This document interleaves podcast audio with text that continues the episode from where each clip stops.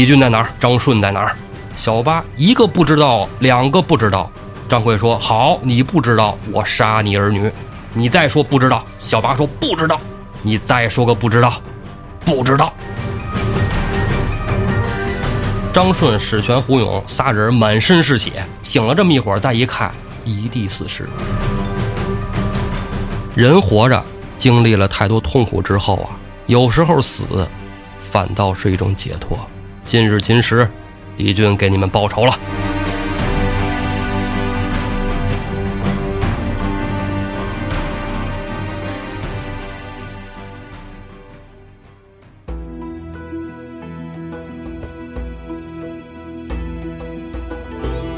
胡说历史，笑谈有道，欢迎您收听由后端组为您带来的《胡说有道》。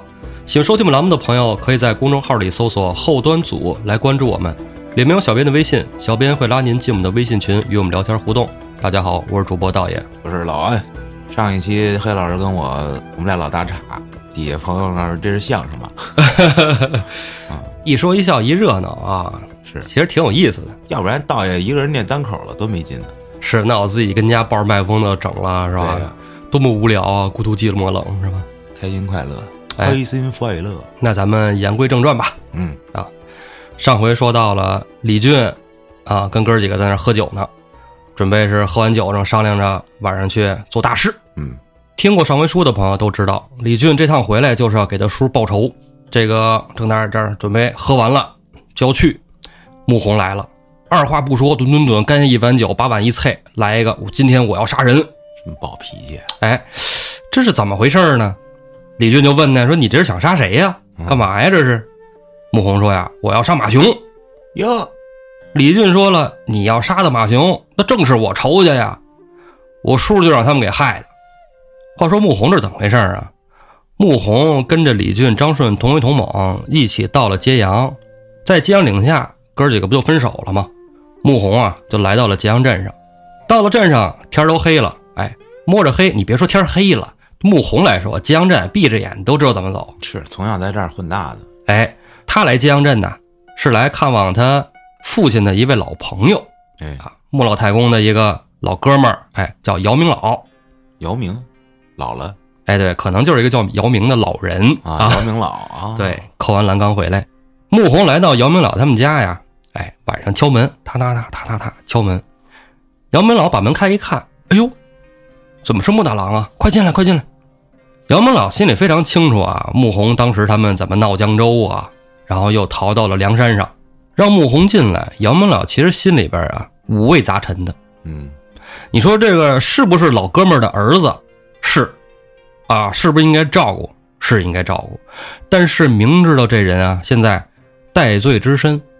啊，泉州通缉，你这么一个情况，原文上讲啊，为了情分上不能拒之门外，所以你就说啊，姚明老其实心里是拒绝的，因为他是一老百姓，对，他只是一个寻常老百姓，他得罪不起官人，也得罪不起黑道，这扣一帽子私通贼寇，好家伙，哎，但是人都到门口了，情面上又过不去，所以得接进家来，给穆弘准备了吃，准备了喝。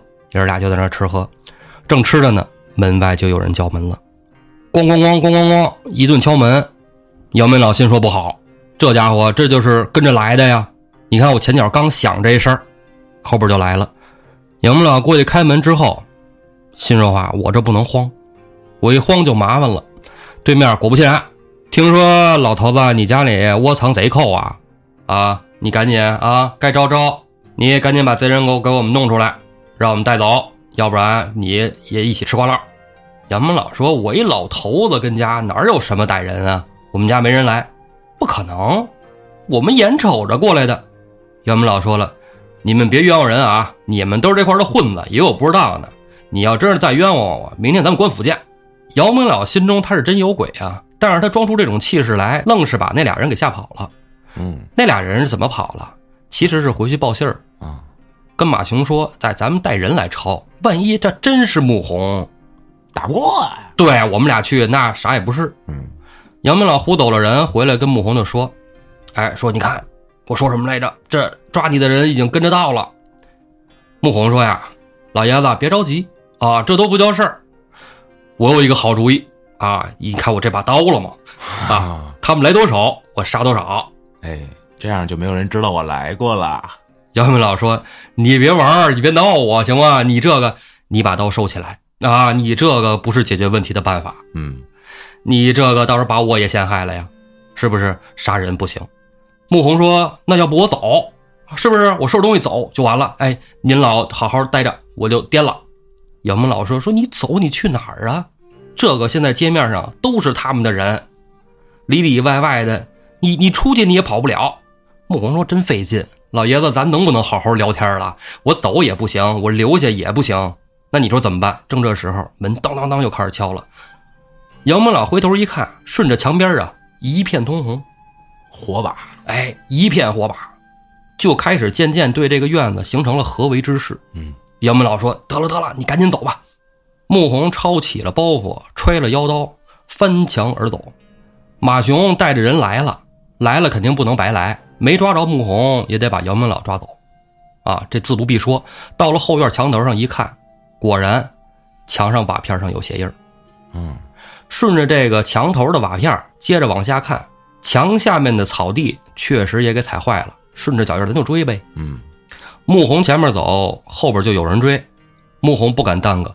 而且要说换成别人啊，一个陌生的飞贼来了或者什么的，可能不认道穆红他认识路啊。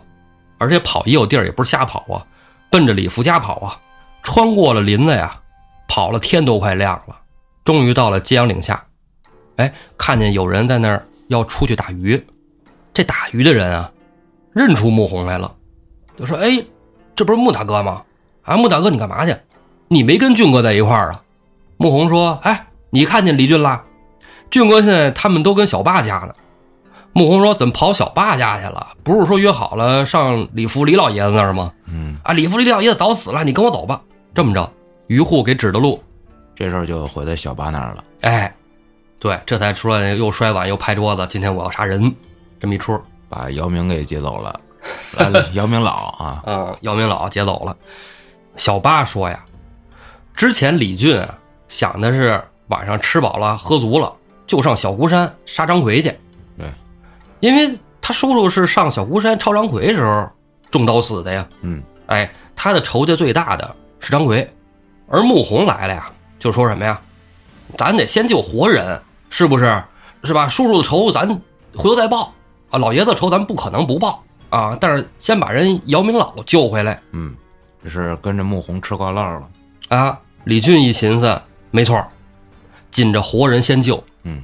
仇人他就在那儿呢，早晚跑不了他的。对，小八这时候说呀：“说哥哥们，呃，要不听我一句，这马雄今非昔比，啊，当年可能在揭阳镇上，呃，穆大哥说话最好使，吐个唾沫是个钉儿，但是现在马雄可……穆弘说你他妈是怂透了吧？啊，当年我在江镇上什么样，你是不是都忘了？别废话，今天必须杀了他。”李俊说呀：“哎。”小八，你别管了，你这点看家啊！那个史全、胡勇整点人马回去收拾收拾家伙，咱们今天晚上先上江镇。说完了以后，众人各自安排。没多会儿，胡勇跟史全啊就回来了，带着张顺回来的。哟，李俊、穆弘一看，哎呦，这不张二哥吗？哎，怎么一身血呀？浪里白条张顺说呀：“啊，别提了，啊，我这是回家说上哥们家串串。”结果碰上一个小混混，以前在我们那儿连名都没有的一小子，叫赖头猿张奎，小兔崽子，啊，跟他们撕巴起来了。这就是这张奎。哎，李俊说：“这正是我仇家呀，我叔就是他杀的，我还寻思着找他报仇呢。你怎么遇上他了？”话说呀，这还得从那哥五个分手说起啊。张顺呢，回了老家，物是人非，啊，自己的房子也没了，院子也没了，哎，无所谓啊。毕竟他以前啊也跟那个江州混，在江州的时间比较长，老家这边呢很多熟人都搬走了，不在这儿了。哎，就碰巧碰见一个船户，叫苏大龙，啊，他就是靠摆渡为生，船夫。哎，船夫对，船上人家呀没房子，在船里边正要睡觉呢，因为也是天黑了，晚上从那儿过的，碰见了。苏亚龙一看，哎呦，这不张二哥吗？就叫到船里边一块叙叙。聊着呀，张顺就听着苏亚龙讲：“现在日子过得是极苦啊！现在无论是你是摆渡，还是在船上做生意、做买卖啊，还是打鱼，无论干嘛，所有挣的钱一半交给张奎，他这么狂，狂，太横了。同样都是在小孤山混，张顺自然知道这张奎。张顺就说了：“说这张奎原来不是让我哥打过吗？让我哥揍完了以后就不敢在这边出头了。什么摆渡、打鱼，这个劫道都没他事儿，都不带他玩儿。垃圾，现在怎么猖起来了？你等着，我去找他算账去。和谁都这样。当年你在这块儿，比如这部门你说了算，然后你手底的小弟啊，当年啥也不是啊。这时候你走了，过两年回来了，一看，我操，那牛逼呀、把我所有的政策全改了，对，那这就得弄他。弄他杀他。张顺就去。嗯，苏大龙带着张顺到了小孤山，张奎其实早得着信儿了。嗯，啊，其实就这哥五个啊，一到了金阳岭，啊，消息早都各处送过去了。啊，厉害，哎，小孤山张奎摆了一大桌，啊，张顺一看，哟，人家这是有准备啊，你有准备，我也不怕你。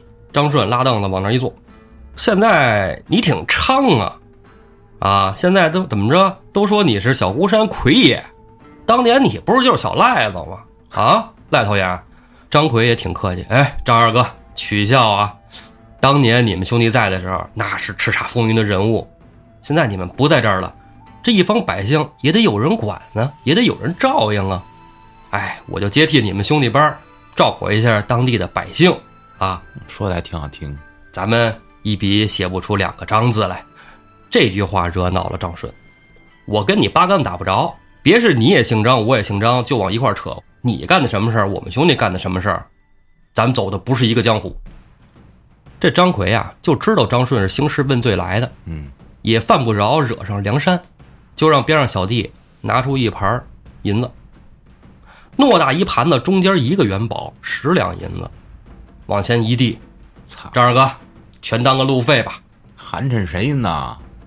张顺在梁山那是什么样啊？论秤分金银，你拿十两打发我，还欺负我兄弟，这事儿过不去。张顺拍桌子，抄刀就要跟张奎干。张奎手底下兄弟那早都准备好了，嗯，四下周围埋伏着呢，抄着刀就出来了，左劈右闪中啊，张顺就明白擒贼先擒王，我得先弄这张奎，我跟这帮人打没意义，砍倒他三五个七八个没有什么大的作用，直接奔着张奎就去。张奎也没想到张顺身手这么敏捷，那在梁山上天天打恶仗啊，是吧？是他能耐肯定是要长进的，跟这地痞流氓混混就不是一个 level 了。抽冷子钻人缝儿，就薅着了张奎的脑袋，一刀就想往张奎肚子上捅。张奎也躲得急，往后一窜，这一刀就扎到了大腿上。紧接着张顺还要再捅，边上小弟看着能不拦着吗？棍子刀一块儿就往过招呼。张顺不得已撒开了张奎，往后一窜，看看前面，再想杀张奎没希望了，人都上来了。嗯，往后一看，离江边不远，拉着苏大龙翻身一跳，跃入江中游走了。水遁，二人回到了苏大龙船上，一看啊，今天报仇也没戏了，明天再说吧。苏大龙说：“二哥，你今儿都给人挑成这样了，明天人能没有防备吗？我建议啊，咱们先走为妙。啊，你不是跟俊哥还有穆大郎一块儿来的吗？咱们先跟他们会合吧。”嗯，张顺一想，光棍不吃眼前亏，也只好如此。苏大龙划着船，带着张顺就奔着小八家，因为苏大龙自然知道李福那事儿，他就跟小孤山这儿住，他怎么不知道呢？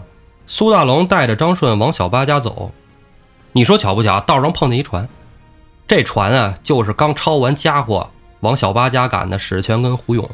啊，哎，史全跟胡勇认识张顺呢。哎，张二哥，是上小八家吗？走一路。张顺就是跟着史全、胡勇一块儿到了小八那儿哦，啊。李俊，哎，听他一讲完，那既然有仇报仇，有冤报冤的，哥儿几个整起来吧。行了，这一趟五个人就凑齐了，哎，凑齐了，准备出发杀人吧。对呀、干正事儿，嗯，准备出发呢。小八带着油签子汪二来了。哎，哎高兴儿的，对，上期说那汪二，汪二见着穆弘啊，不敢吭声儿这汪二以前不是跟着穆弘混的吗？啊，穆弘走了以后，汪二啊反水，又跟了马雄。那他到底是哪拨人呀？这不是被马雄抽了个大嘴巴，又跳过来了吗？反复横跳。真真是个油签子。哎，他有点没脸见穆弘啊，穆弘瞅出来了，穆弘直接问他：“二子吃饭了吗？”王二摇摇头，不敢吭声。穆弘说：“吃饭，先吃饭。”王二也不客气，看着刚才哥儿几个吃完的剩的啊，小八媳妇儿又给准备了一副碗筷，汪二咕噜咕噜咕噜一顿吃。李俊就问他：“马雄那边怎么样？我们今天准备去抄他去，那边你能给带个路吗？”汪二一边吃一边说：“呀，你们去了也白去啊，没用。马雄不在家，马雄昨儿晚上刚抓一老头儿，现在送到马英他们家去了，啊，在他哥那儿呢，哎，穆弘一听，一脚就把桌子给踢飞了。别他妈吃了，赶紧跟我走！穆弘揪着王二，就让王二领路。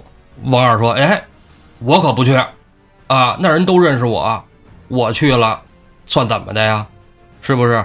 你你你你你你是我大哥，我是认你，但是后来你走了，你走了，我跟了马雄了，是吧？那我跟马马雄有点小误会，但是我我不能让别人知道我出卖他，我还是认你当大哥。”穆弘说：“别他妈废话，让你领路就领路。”汪二执意不去。小八这时候说呀：“说那个穆大哥，这么着，江镇我也熟，我也认识，也算是这边老人了，我带路就行了。”李俊拍拍小八：“小八，算了，啊，你跟家收拾收拾吧，你跟这儿看着，啊，我们杀了马雄回来，咱们再一起去小湖山。”小八跟李俊争执了几句，李俊执意不让小八去，因为啊，李俊非常清楚小八不是那心狠手辣的人。真要到了战场上，他跟马雄无仇无怨，怎么可能就提刀就去随便砍人呢？这寻常老百姓拿刀砍人可不是一件容易的事啊！是，毕竟这小八应该是开面馆的，因为他有六只手，还没过去那片儿呢，他小八还是属于已经过惯了寻常老百姓的日子了。不做买卖了，就有家了嘛，是吧？对，但是这一趟去就是要每一个人提着刀就能砍人脑袋，无论有仇没仇，嗯，干净利落，干完就走。但要说小八心里是不是真想给他叔叔李福、小八的师傅报仇？那小八真想，嗯，所以上小孤山报仇，再叫小八不迟，杀马雄就别跟着了。嗯，李俊、穆弘、张顺同为同猛，揪着这汪二，带着史全、胡勇，还有剩下的兄弟们，抄着家伙就奔了江镇。那小八就留着看家了。哎，小八也有自己的活干呢。这一票兄弟抄着家伙就走了，留着家里得收拾收拾什么呀？金银细软。之后咱就都上梁山了嗯，啊！小八带着媳妇儿啊一块儿收拾打包往船上装。这一票人到了揭阳镇，油签子汪二不得已啊，带着人领着路，到了马英家的后花园。汪二啪啪啪拍门，门里边有人问了：“这大黑天的，谁呀？干嘛呀？”我二子，哎，今儿出去一朋友喝多了，哎，您给开个门吧，我们就不走正门了。到时候打扰了马大官人，我们吃罪不起。等这看门的呀，把门刚一打开，浪里白条张顺把这油钱的汪盖一把推开，一扑刀就捅进了这开门人的肚子，尸身往边上一甩，同为同盟也杀了进来，还看见边上有两个喂马的同为同盟二人，普普两刀也都给他俩宰了。噗噗噗，这一票人那都是杀人不眨眼的魔王是，啊，魔星降世嘛。嗯，摸着黑，这票人就一路往里前行。马英家呀，可真是一大宅子啊！那有一大花园，有苗圃啊，有人负责种花栽花的啊。花园里有一大亭子，发现一问题，哎，《水浒》里所有的员外啊都没好下场，原对吧？要么就是家没了，要么就是死了，要么就上山了。啊，差不差不多啊啊，反正嗯，有钱有势有故事嘛，是吧？哎，对，哎，这几个人摸到这花园苗圃那个园丁那儿，嗯，啊，一小破房子里边住俩种花的，把人，摸进去，李俊一刀杀了一个，把另外一个人别动，问你什么话说啊？你告诉我，亭子里今天晚上谁在那儿？说了能换一条命吗？快说！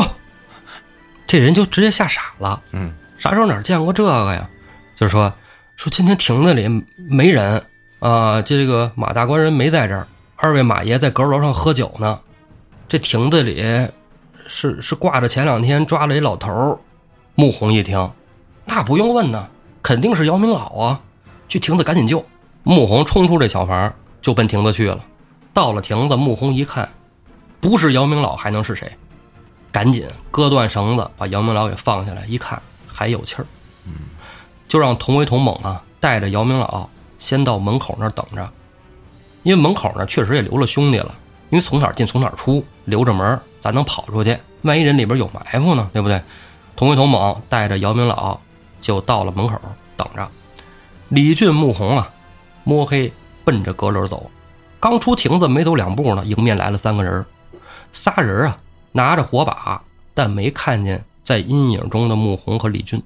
待得仨人走了近了，一人一刀就结果了这三个人的性命。李俊、穆弘蹑足前行，爬到了这阁楼上，在阁楼上就听见里边有动静，深耳的仔细探听，就听见马英说：“呀，哎，兄弟，这趟活干的真扫兴，也没弄着钱啊，人命倒搭进去好几条，杀了这么些个人，这回头不得跟知府老爷解释啊？你就给我闯祸吧。”马雄说：“都听说这姚明老家有钱呢，谁想到？”他他穷光蛋一个呀，哎，这没办法，你养手底养这么多兄弟呢，你这个没有油水，那兄弟们自然杀人出气哦，抢抢东西喽，那就给点了呗。马英说呀，哎，也就是你手底下人手脚还算是干净利落啊，没留一个活口，要不然可真麻烦。哎，你刚才叫那仨人清理那老头子，咋还没回来呢？马雄说：“是啊，这该回来了，慢慢唧唧的，没用的东西。”这时候就听楼梯上，咚咚咚咚咚咚，好兄弟，马雄说：“才回来啊啊！杀个人这么费劲，磨磨唧唧的，饭都白吃了。”咚咚咚咚，这人也不答话。哎，来者何人？没遮拦。穆弘，穆弘抄刀冲到里面，掀起桌子，冲着马雄就砍。马雄也是练家子，好歹现在是揭阳镇上一方势力。从墙上拽出宝剑，跟穆弘就斗在一处。这时候边上的马英吓傻了。马英是靠什么的呀？这边拍拍官府，这边拉拉兄弟，那是个油滑的人，不是江湖上打打杀杀的人。马英在这就哆嗦成一个了，一步一步往后退，退着退着，通，撞到了一个人的身上。这时候脖子一凉，李俊就割了马英的脑袋。马雄听着这边动静了，哎，大哥，这一慌神儿。穆弘斜肩带背，一刀就劈开了马英。马英、马雄这两个地方上的恶霸呀，双双做鬼。李俊、穆弘匆匆下楼，张顺、史全、胡勇仨人满身是血。胡勇说：“大哥，你们上去刚一打，这边上有个角楼，里边家庭侍卫全冲出来了，还有个教师爷还挺厉害，一刀就把汪二给捅死了。”哟。要不是张顺大哥手脚麻利，我们俩估计也刀下做鬼了。哇！李俊、穆弘从阁楼上下来，阁楼上长着灯，外边黑的，刚一下来没看出来，醒了这么一会儿，再一看，一地死尸。兄弟几个一看，揭阳镇上反正事儿也了了，王二，哎，这左右横跳的货，死不死就那样吧，走吧。几个兄弟带着姚明老就往小八家赶，到了揭阳岭下，没多远就到小八家了。迎面跑来了苏大龙，李俊就问呢：“你怎么往这儿跑啊？你跟小八不是收拾东西吗？我们办完事儿了，咱们走。”苏大龙说：“俊哥，张二哥坏了，小八死了啊，全家都死了。”我靠！话说怎么回事啊？他们这一票人前脚刚走，小八跟媳妇儿就收拾好东西，就跟苏大龙说：“兄弟，咱们把我收拾好这东西啊，一包一包的都先装到船上，啊，到时候等。”哥哥们回来了，咱们一块儿就奔小孤山，之后就不回来了。咱们一起去梁山。苏大龙把东西都搬到了船上，正在船上收着呢。突然就觉着动静不对，以为是李俊他们回来了。再一听，不是，这是打起来了，赶紧就往小八家跑。等到苏大龙跑到小八家一看，完了，小八、小八媳妇儿、小八的老母亲，还有一双儿女，都死在当场。远远的就看上江面上有一只点着灯的小船，往小孤山驶去。张奎的人，哎，张奎的人，苏大龙把这话跟李俊、穆弘、张顺一说，兄弟几个气炸连肝肺啊，赶紧跑到了村子，一看，果不其然，李俊招呼来了村民，从包袱里拿出来了银子，张顺、穆弘也分别从自己包袱里拿出来了银子，给了这些村民，让村民们说：“你们帮我们把小八家人都安葬了，办一场法事，我们就走了。你们啊，也趁早赶紧搬家，此地不宜久留。”这一票人浩浩荡荡驾着船就奔小孤山而去。嗯，话说这张奎是怎么回事儿？张奎呀，那天不是跟张顺干了一架吗？嗯腿上挨了一刀，当着自己的小弟，面子上挂不住啊，就跟手底下人一起讨论。你说这张顺能去哪儿？手底下人就说呀，我估摸着可能得去小八那儿，他无人可投奔，他肯定是跟李俊一块儿回来。李俊要是回来，肯定是看他叔叔，背不住就去小八那儿。而且他家这叔叔这事儿要是翻出来了，张奎一拍桌子，一不做二不休，给他们全灭了。先下手为强。哎，张奎就来到了小八家，把小八抓住之后，问他李俊在哪儿，张顺在哪儿。小八一个不知道，两个不知道。张奎说：“好，你不知道，我杀你儿女。我操！”张奎的手下兄弟就把小八的老母亲、媳妇儿、儿子、闺女压在边上。你再说不知道，小八说不知道。你再说个不知道，不知道。一个一个把小八家人都杀了。小八就是个不知道。硬，张奎一看问不出来个所以然，索性啊也杀了小八，回到小孤山。这小八也算是为这个李福报仇了。哎，毕竟他守家嘛，守家他没有供出大家的去处，是，是吧？只是哎太惨了，这张奎啊下手太狠了。祸不及亲人。你看张奎、马雄这一票哪儿顾及这个呀？左眼睛是钱，右眼睛是利。嗯，张奎杀了小八一家呀，回到了小孤山。哎，船靠岸，咱不上去，弄点酒下来，在那儿庆祝一下。没想到这小八家里什么钱都没有啊！不过杀了他也算是出了口气呀。你说他出哪门子气？我就纳了个闷儿。人们以前混太惨了，现在他就不想再受任何欺负。李俊他们那一伙人，张顺这一伙人，什么都跟我作对的，全都能灭几个就灭几个。是小人得志，他在船里正吃着喝着呢，就没有提防李俊、张顺、穆弘的船。张顺带着史全、胡勇，咚咚咚跳入水中，在水底就潜了过去，扒着船帮就爬上了张奎那艘船。结果了，在船头放哨的后面几艘船也分别靠了过来。张奎不可能听不着动静，哎，听见动静了。话说也晚了，张顺已经到了张奎近前。张奎心说话：“你们这票虽然上了梁山，但你能把整个梁山人都带来不成？我仗着小孤山所有人马，我能怕你吗？臭家伙！小孤山的人啊，家伙在哪儿呢？在山上呢。一半上山取家伙，另外一半人守在了张奎身边。李俊、穆弘也跳上了大船，没什么可聊的了，要解心头恨，拔剑斩仇人。两拨人一通火并。张奎这票兄弟都是小混混。”梁山那票兄弟，那都是大流氓，杀人王。哎，打是打不过，且打且退。张奎的人啊，就想弃舟登岸。穆弘这时候在船上，那体现不出我能耐。穆弘巴不得登岸呢，从船上窜下去，到了岸上，见人就杀，没这来了。哎，张奎呀、本身能耐就不如张顺，迎着张顺，俩人又打了一会儿，不行，打不过，虚晃一招，往后一跳，刚一转身，迎面正撞见童威。童威抄刀对着张奎就砍，张奎一看前后都有人，只能跑，陆路不能跑，咱走水路。绰号赖头圆的这张奎跳入水中就想水遁，水里边有个大爷等着他，混江龙李俊。张奎一个猛子在前边走，李俊根本不着急，手里拿着分水虎头钩，一个猛子就窜了过去。这混江龙那真不是白叫的，抬手一勾，顺着张奎这锁骨就给穿了过去。往后一拉，张奎还跑哪儿去呀？一下就给拽了回来。李俊拖着张奎游到了船边，手底下兄弟很快把战场就打扫完了，一个不留。李俊看着张奎，问他：“嘿，你认识我吗？”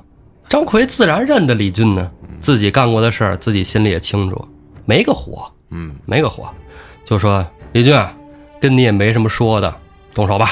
李俊说：“你想快点死啊？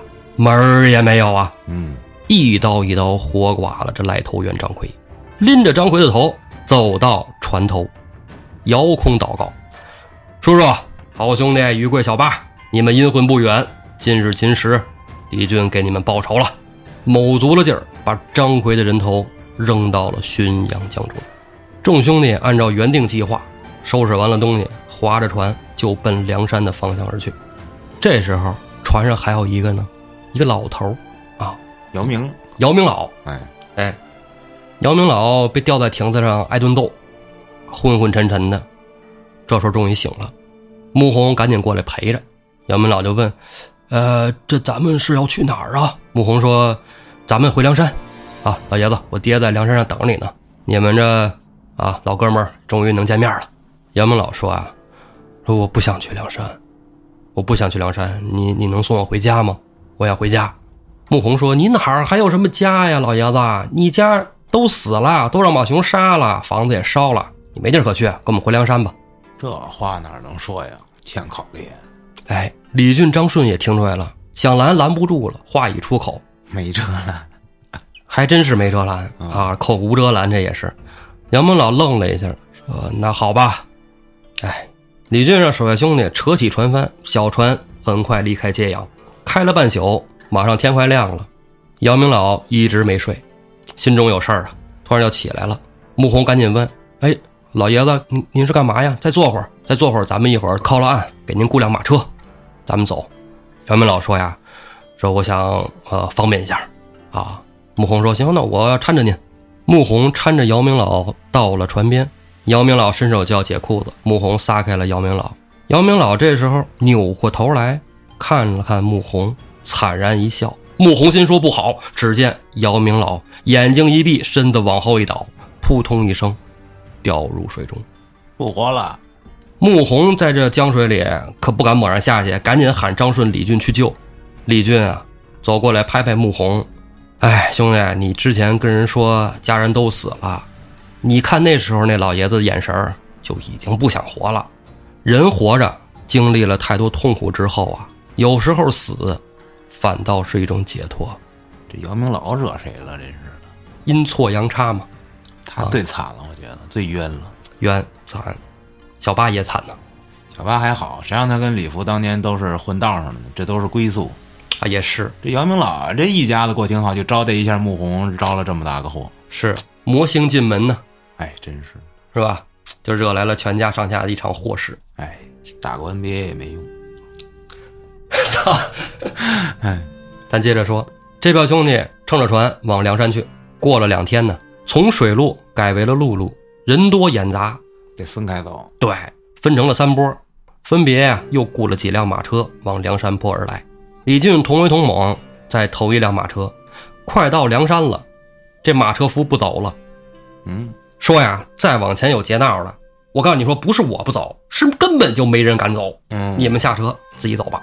这就说明快到家了，到了贼窝了，这是。是，嗯，李俊拍拍马车夫，你就踏实走吧。啊，我在这儿，没人敢劫你。嗯，安全的很。哎，甭管李俊怎么说，这马车夫还是不走。同为同猛，听得有点不耐烦了，正准备武力威胁呢。这时候，旁边林子里跑出两员大汉，面目狰狞，一人手里拿着一个团牌，看见马车上的李俊，大喊道：“李俊大哥，快随我们回梁山，出大事儿了！”欲知后事如何，咱们下回再说。